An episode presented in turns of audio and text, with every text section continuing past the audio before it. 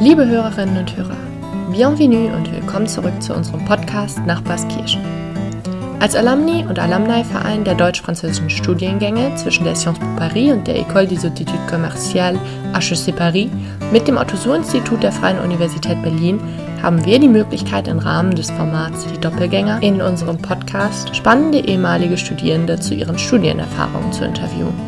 In dieser Folge sprechen wir mit Jonas Freist-Held, der selbst den Doppelmaster zwischen der Sciences Po Paris und der Freien Universität Berlin absolviert hat und aktuell als Büroleiter des SPD-Parteivorsitzenden Lars Klingbeil arbeitet.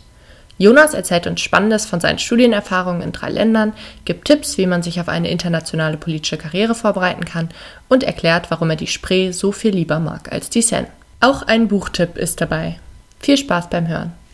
Hallo zusammen, Hallo Jonas, wir sitzen heute hier im Willy Brandt Haus, um mit dir über einiges, aber vor allen Dingen über dein deutsch-französisches Studium zu sprechen. Vielen Dank dir, dass du dir die Zeit genommen hast Sehr für unseren Podcast. Du hast 2018 den Doppelmaster zwischen der FU Berlin und der Sciences Po absolviert. Dein Fokus an der FU lag da vor allen Dingen auf internationalen Beziehungen, an der Sciences Po auf Menschenrechten und humanitärer Hilfe. Und heute bist du Büroleiter des SPD-Parteivorsitzenden Lars Klingbeil. Deshalb sitzen wir heute auch im Willy Brandt-Haus. Zwischen deinem Studium und deinem jetzigen Job hast du einige Zeit ein Mercator Fellowship bei verschiedenen internationalen Organisationen absolviert und auch darüber werden wir gleich sprechen. Zu Beginn würde ich dir gerne, wie das so Tradition ist, bei unseren DoppelgängerInnen ein paar Blitzfragen stellen. Ist es für dich Paris oder Berlin? Das ist natürlich schwierig, weil beide Städte tolle Städte sind, aber wenn ich mich entscheiden müsste, würde ich am Ende immer Berlin wählen. Ähm, lieber ein Pain au Chocolat oder ein Berliner oder wie man hierzulande sagt, ein Krapfen? Pain au Chocolat. Die Seine oder die Spree? Die Spree, weil man in der Spree schwimmen kann. Bisschen weiter raus aus der Stadt. Was ist dein französisches Lieblingsbuch? Mein französisches Lieblingsbuch. Also was ich sehr beeindruckend fand, was ich während meines Studiums gelesen habe, war Rückkehr nach Reims von Didier Ribon fand ich sehr spannend, dass auch gerade im Zuge der, also ich war, als ich in Paris war, war während der Präsidentschaftswahlen, als Macron das erste Mal zum Präsidenten gewählt war. Und in der Zeit habe ich auch das Buch gelesen und ich finde, das war ein sehr spannender Einblick in eine französische Gesellschaft zu der Zeit auch. Wenn du einen Lieblingsort an beiden Universitäten benennen müsstest, welcher wäre das? An der FU würde ich sagen, das ist vielleicht ein bisschen gemogelt. Äh, der Schlachtensee, der gehört nicht mehr zur FU dazu, aber ist so nah, dass man nach dem Studium häufig, äh, nach, den, nach den Kursen häufig einfach noch an den See fahren konnte und ins Wasser springen konnte. Das war insbesondere im Sommer schön. Und in der Sciences Po ähm, mochte ich insbesondere den Innenhof von der Rue Saint-Guillaume. Jetzt gibt es ja einen neuen Campus in Paris. Genau. Und ist der schon auf? Der ist schon auf Ja, und der okay. hat auch einen Innenhof, das ist idyllisch. Ich habe da im Sommer gelegen und man schaut in den Himmel und hat das Gefühl, man ist im Urlaub. Erstmal ähm, zu den Ursprüngen zurück. Du hast 2011 dein Abitur an einem deutschen Gymnasium absolviert und danach beschlossen, einen Bachelor in Politikwissenschaften zu begehen. Wie ist es zu der Entscheidung gekommen und war das für dich eine klare Entscheidung? Also ich war im Studium schon, also während der Schulzeit schon immer politisch interessiert, habe damals auch eine Schülerzeitung bei uns in der Schule aufgebaut, weil ich es irgendwie spannend fand, dass junge Menschen sich auch irgendwie in Debatten einbringen. Habe dann aber, bevor ich überhaupt angefangen habe zu studieren, noch einen weltwärts Freiwilligendienst gemacht in Nicaragua für ein Jahr ähm, und habe da dann letztendlich die Entscheidung konkretisiert, dass ich mich gerne auch danach stärker mit politischen Strukturen, politischen Fragen, internationaler Politik auseinandersetzen möchte. Und die Entscheidung, dann Politikwissenschaften zu studieren, ist in dem Jahr gereift. Und dann habe ich irgendwie überlegt, wo ich das mache und bin am Ende zu dem Schluss gekommen, dass ich gerne Politik da studieren möchte, wo Politik auch passiert. Und das war dann Berlin. Und hast du dann, als du den Studiengang begonnen hast, so ein Klischee von Politikwissenschaften ist ja, dass man damit alles und auch gar nichts machen kann. Ähm, hast du da an deiner Entscheidung gezweifelt zwischendurch? Ich habe nie daran gezweifelt, weil ich dann auch neben dem Studium irgendwie mich äh, engagiert habe, sozial engagiert habe, am Anfang für eine Kinderrechtsorganisation recht lange, dann auch äh, einen Studijob an einem Forschungsinstitut gemacht habe und dann das Gefühl hatte, dass ich neben den sehr theoretischen Debatten an der FU irgendwie praktisch auch ähm, politisch arbeiten konnte und da, da war das für mich immer eine gute Verbindung. So meine Mutter hat, glaube ich, nach einem Jahr Studium irgendwann mal gesagt, Jonas, willst du nicht eher Jura studieren? Damit kannst du was anfangen mit Politikwissenschaften. Da, da erfolgt doch eigentlich kein richtiger Karriereweg draus und äh, hat mich aber nicht beeindruckt und äh, bereue auch nicht, dass ich das so gemacht habe. Nach deinem Bachelor hast du dann den Doppelmaster gemacht. Wie kam es dazu? Das für einen Außenstehenden wie mich wirkt das ein, nach einem sehr radikalen Schritt. Das ist ein deutsch-französischer Studiengang. Du brichst aus diesem deutschen universitären System aus. Ähm, es kommt eine neue Sprache dazu. Du lebst in einem anderen Land. Was war die Ursache für diesen Entschluss? Also so radikal ist es gar nicht, ähm, weil ich als erste Fremdsprache in der Schule Französisch gelernt habe.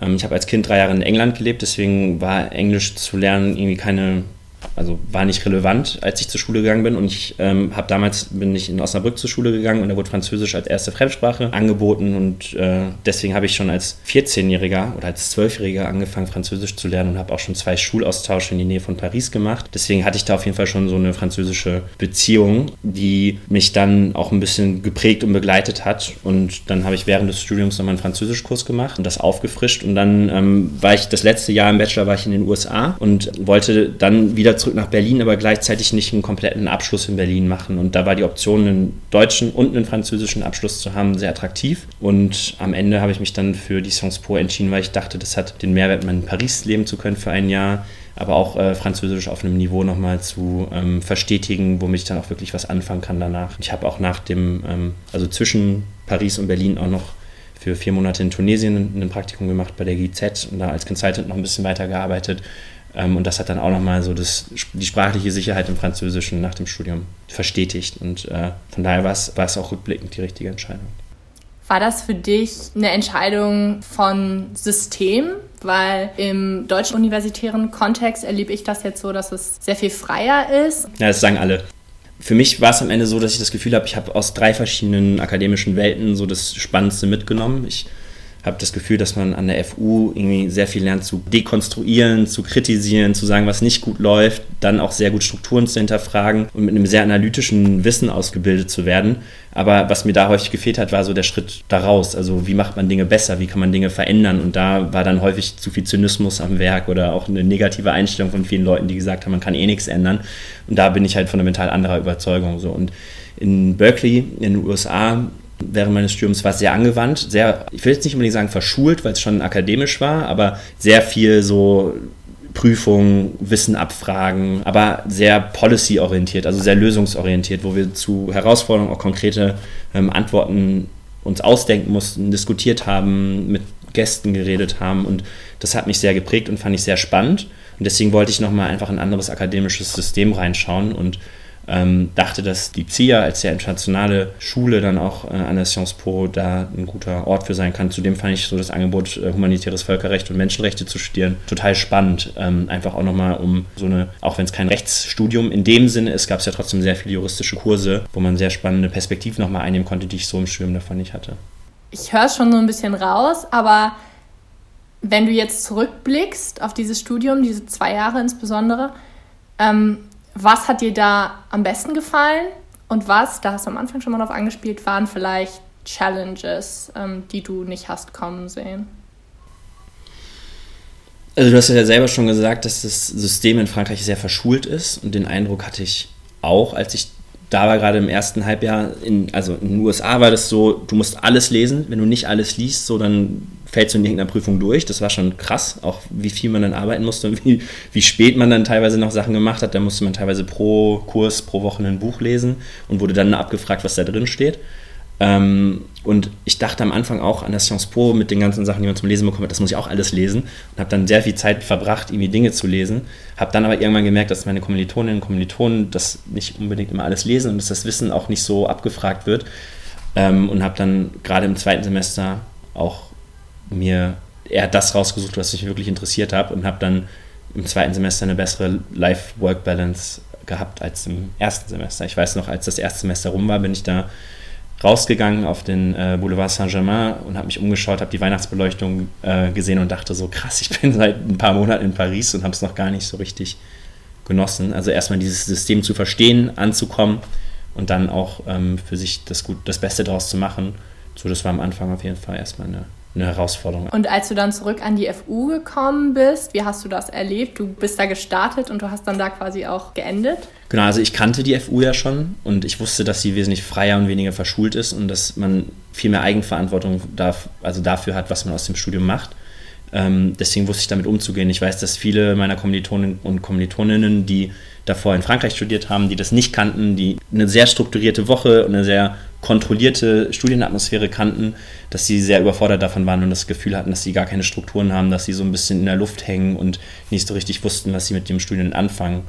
Ähm, und ich habe halt die Zeit genutzt, die Kurse zu besuchen, die mich interessiert haben, natürlich auch die Pflichten, die man hatte, abzuarbeiten und gleichzeitig irgendwie in Berlin auch Dinge zu machen, auf die ich Lust hatte, mich weiterhin irgendwie zu engagieren, Jobs zu machen und mir neben dem Studium eigentlich schon Dinge aufzubauen, ähm, auf die ich dann später auch Lust hatte, die weiter zu verfolgen. Hast du in deinen vielen Studienjahren an den vielen verschiedenen Unis, auf den vielen verschiedenen Sprachen, einen Lieblingskurs im Rückblick, wo du sagst, der hat mich richtig geprägt?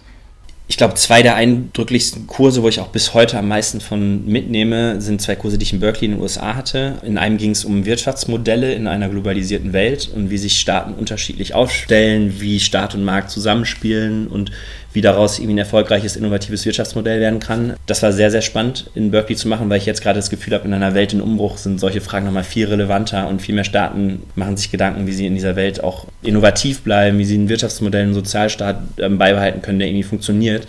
Und das war damals ein Kurs, der total mir auch Augen geöffnet hat und ich das Gefühl hatte, ich verstehe ein Stück mehr, wie, wie Dinge funktionieren. Das fand ich, waren sowieso immer die besten Kurse, wo du danach das Gefühl hast, da kommt so ein kleines Mosaikstückchen dazu, dass du ein bisschen besser so Strukturen verstehst. Und ein zweiter Kurs in Berkeley war von ähm, Robert Reich, der war Arbeitsminister unter Clinton, ist dann zurückgetreten, weil ihm die neoliberalen Reformen von Clinton auf dem Arbeitsmarkt nicht gefallen haben und hat sich entschieden, in Akademie zu gehen und lehrt seit mehreren Jahren in Berkeley einen sehr, sehr berühmt-berüchtigten Kurs, der heißt Wealth and Poverty, wo er Ungleichheitsstrukturen aufzeigt und wie man ganz konkret auch mit Policies da was gegen machen kann. Und äh, das war ein sehr beeindruckender Kurs, wo eine riesen Vorlesung mit sehr vielen Leuten, aber sehr partizipativ. Da war es war fast schon so ein bisschen wie so eine, hatte schon fast so ein bisschen was Mystisches, so, weil, weil er halt auch so ein bisschen als Star da war, aber gleichzeitig hatte man dann sehr kleine konzentrierte ähm, Tutorien dazu, wo man dann sehr konzentriert an Themen arbeiten konnte und das war schon sehr, sehr beeindruckend, hat auf jeden Fall mein Denken, glaube ich, auch nachhaltig geprägt und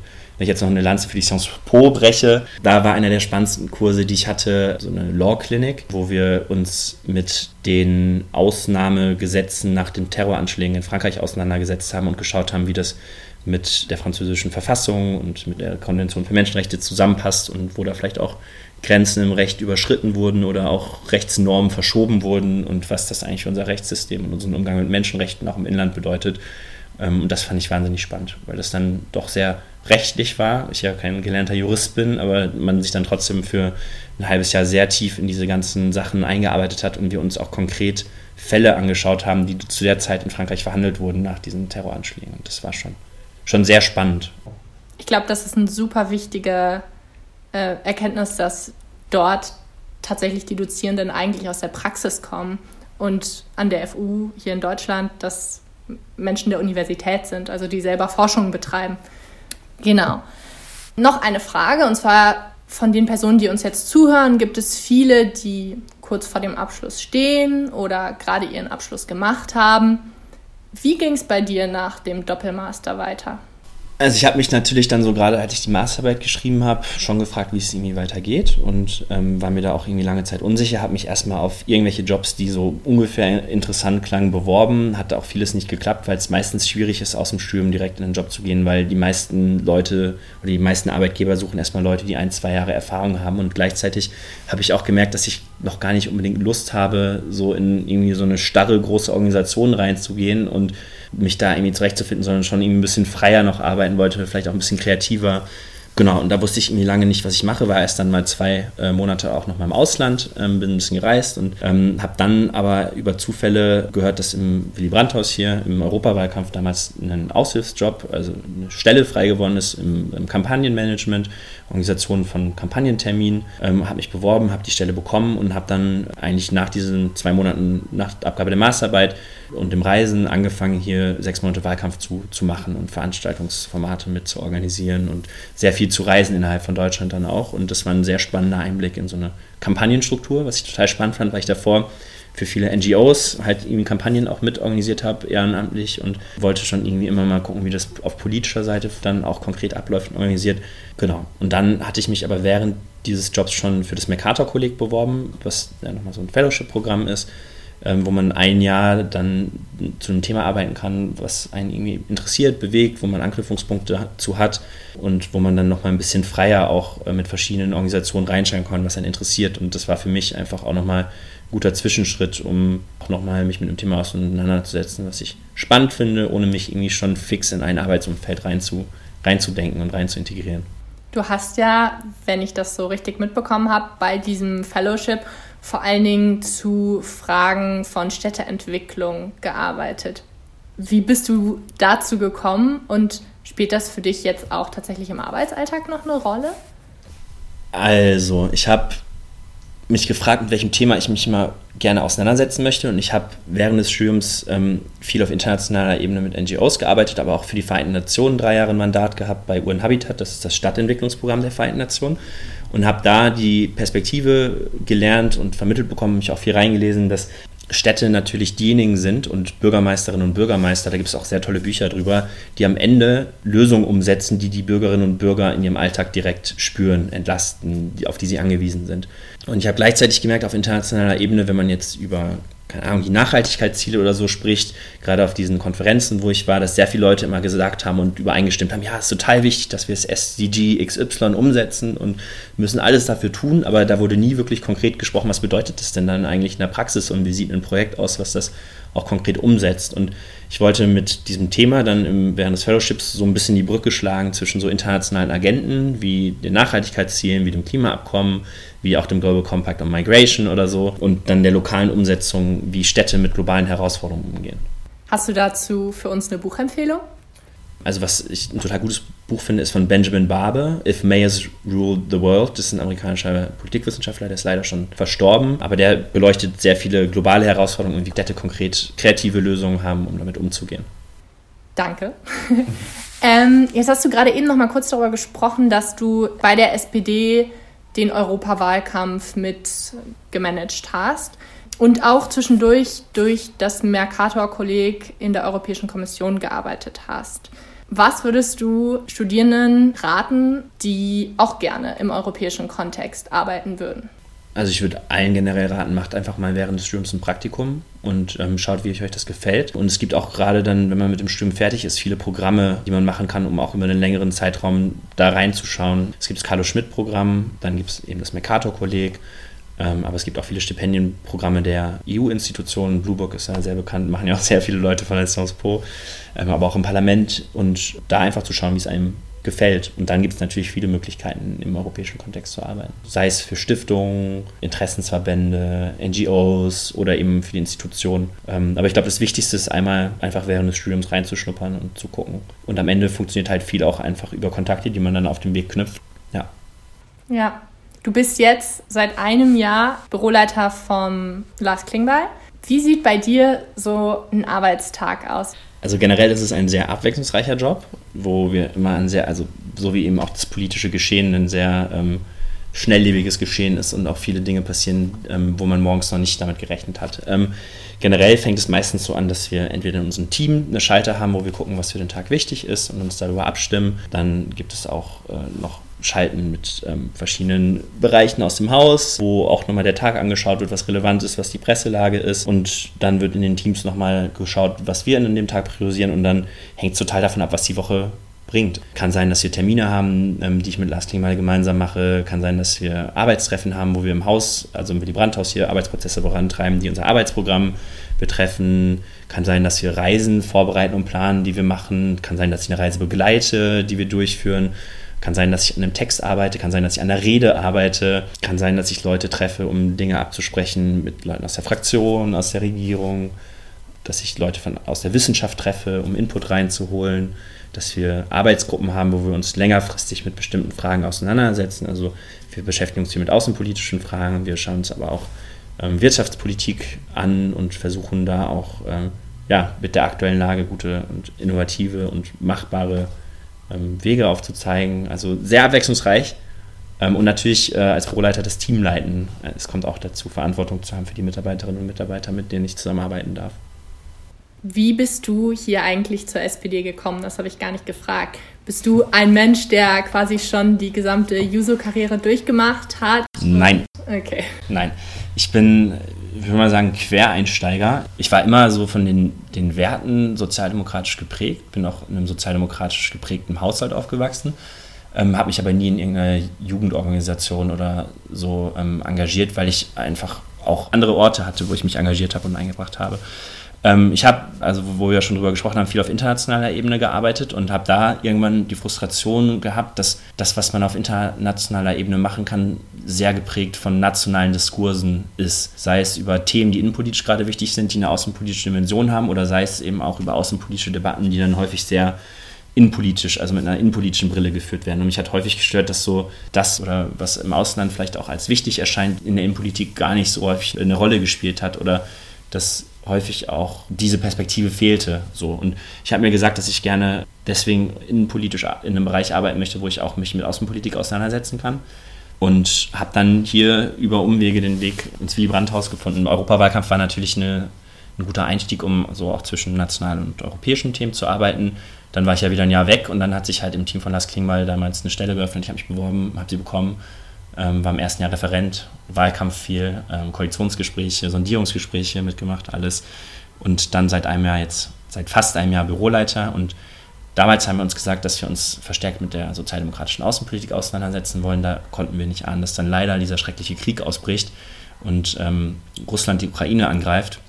Aber seitdem ist Außenpolitik eines der Schwerpunktthemen hier im Büro ähm, und auch eines der Themen, mit dem ich mich in diesem Jahr am meisten befasst habe und wo wir auch sehr viel zu gemacht haben. Mhm. Gerade wenn du sagst, dass Außenpolitik hier euer gesetzter Schwerpunkt ist, einer der gesetzten Schwerpunkte ist, inwiefern würdest du sagen, dass die deutsch-französische Perspektive für dich jetzt noch im Arbeitsalltag eine Rolle spielt?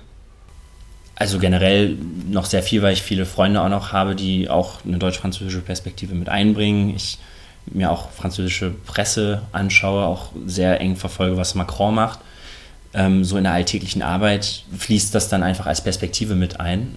So als Partei haben wir leider nicht mehr wirklich eine, also keine starke Schwesterpartei mehr in, in Frankreich, auch wenn jetzt in der Assemblée Nationale die Sozialisten gar nicht so schlecht repräsentiert sind. Ähm, aber das macht es natürlich schwieriger jetzt ähm, in der Zusammenarbeit. Also die Spanier sind super stark, mit denen haben wir viel gemacht, so weil die halt auch Regierungspartei sind und äh, wir da einfach einen engen Austausch auch haben mit den Franzosen. Wir haben jetzt nochmal vor, auch nach Frankreich zu fahren und da die, die, die Verbindung auch zur PS auszubauen. Ähm, aber da wäre mein Wunsch natürlich auch, dass die zu alter Stärke zurückfinden oder zumindest wieder so, dass sie eine relevante ähm, Stimme auch sind. Die haben ja auch tolle Politikerinnen wie Annie Leibo in Paris, die auch bei uns im Wahlkampf präsent war, die wir eingeladen haben. Das hatte ich zum Beispiel auch damals mit äh, nochmal befördert, dass das funktioniert, dass die bei uns in Köln dann auf der Abschlusskundgebung da war. Ähm, weil ich auch dachte, dass es halt wichtig ist, auch nochmal das deutsch-französische Zeichen da in den Wahlkampf zu setzen. Das hört sich ja ziemlich cool an, nach gutem Engagement auf jeden Fall. Vielen, vielen Dank dir. Gibt es vielleicht noch Schlussworte, irgendwas, was du unbedingt an unsere Zuhörerschaft noch loswerden möchtest? Also wenn ich jetzt noch irgendwas mitgeben würde, würde ich sagen, macht das, was euch interessiert und am Ende eröffnen sich dann auch Türen mit spannenden Möglichkeiten, wo ihr dann auch Dinge umsetzen könnt, für die ihr brennt. Und nehmt euch Zeit auszuprobieren, was euch wirklich interessiert und worauf ihr Lust habt. Und verspürt nicht den Druck, euch gleich in irgendein Arbeitsumfeld rein drängen zu lassen nach dem Studium, weil ihr das Gefühl habt, ihr müsst jetzt irgendwie richtig durchstarten. Es gibt verschiedene Wege, an spannende Jobs zu kommen. Und es gibt auch verschiedene Programme, die auch finanziell gefördert sind, sodass man sich das auch in der Regel leisten können sollte, ähm, mit Stipendienprogrammen da spannende Sachen zu machen. Und bewerbt euch, traut euch. Also habt keine Angst vor irgendwelchen großen Namen oder Programmen mit harten Auswahlkriterien, so am Ende kriegt es jemand und es kann jemand von euch sein. Und da solltet ihr auf jeden Fall trauen. Vielen, vielen Dank dir. Gerne, danke für dir. Wir hoffen, das Interview mit Jonas Freist-Held hat euch gefallen. Ein großes Dankeschön an unseren Alumnus Jonas, dass er sich die Zeit für unseren Podcast genommen hat. Im Sommer war Jonas bei einem Stammtisch des Vereins zu Gast und hat von seiner Arbeit erzählt. Falls euch die heutige Folge gefallen hat und ihr grundsätzlich Lust habt, euch mit Alumni und Alumni sowie aktuellen Studierenden auszutauschen, dann schaut gerne auf der Website agkv.eu für Infos zu Veranstaltungen vorbei. Ihr findet uns außerdem auf LinkedIn und Facebook. Das war's mit unserer Folge nach Baskirchen, dem Podcast des Alumni- und Alumni-Vereins der deutsch-französischen Studiengänge mit der Sciences Po Paris und der École des Études Commerciales HEC Paris. Dieser Verein und dieses Podcast-Projekt werden von der Deutsch-Französischen Hochschule unterstützt. Bis zum nächsten Mal.